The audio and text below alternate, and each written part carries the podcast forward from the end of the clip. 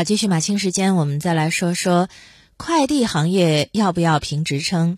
呃，今年江苏在职称序列当中首次增设了快递工程专业，分初级、中级、副高级、正高级四个层次，对应的职称为技术员及助理工程师、工程师、高级工程师和正高级工程师。那近日呢，苏州有二十二名快递小哥获评该专业的技术职称。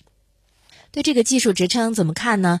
中国经济网上有一篇评论说，评职称要证书，更要真金白银。评论认为，快递业能够评职称是个新鲜事儿，这也是新兴行业人才培养和激励的必然举措。全国快递小哥的平均月工资为六千两百元，整体学历水平稳步提升。在快递员数量居前的七个省市，早已经试点快递工程技术人员的职称评审。截至二零一八年年底，总共有三千四百零一人获得了初级和中级专业技术职称。不久前，七名人员获得浙江省。快递业的高级工程师资格实现了全国快递业高级工程师零的突破。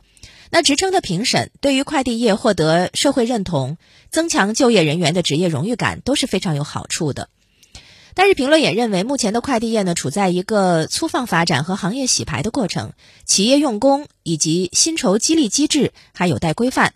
让职称包含的专业技术水平和能力的等级在待遇上能够有相应体现，真正能吸引人才和激励员工的，其实还是薪资和晋升空间。所以，职称的获得感不能只是一纸证书，不能徒有形式。如果徒有形式的话，那评审就失去了意义。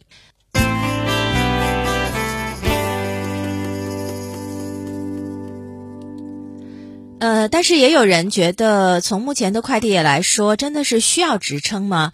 红网上一篇评论说，这究竟是创新呢，还是瞎折腾呢？职称是什么意思呢？就是专业技术人员的专业水平、专业能力以及成就的等级称号。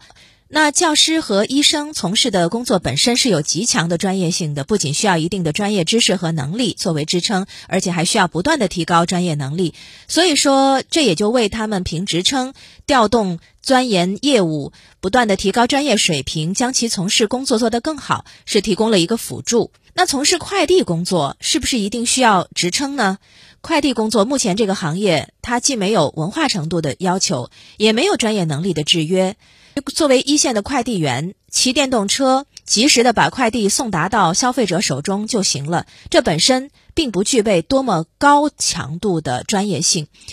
嗯，服务质量的高和低，很大程度上是取决于他们的身体素质和心情状况。无需过多的强调要加强所谓专业学习。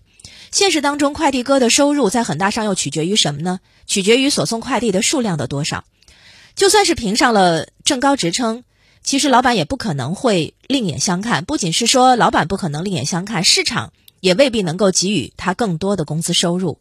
况且其本身强度高、节奏快，从业者大多是身强体壮的年轻人，所以从事这个工作的时长不可能太长久。之所以快递行业是属于流动性比较高的行业，可能与这个有关。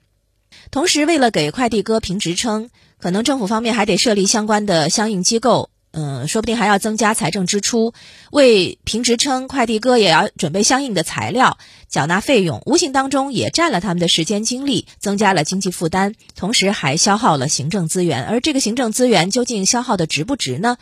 为了快递小哥评职称，看上去好像是一种创新，尊尊重其劳动和付出，但是这有可能是做的是一种无用功。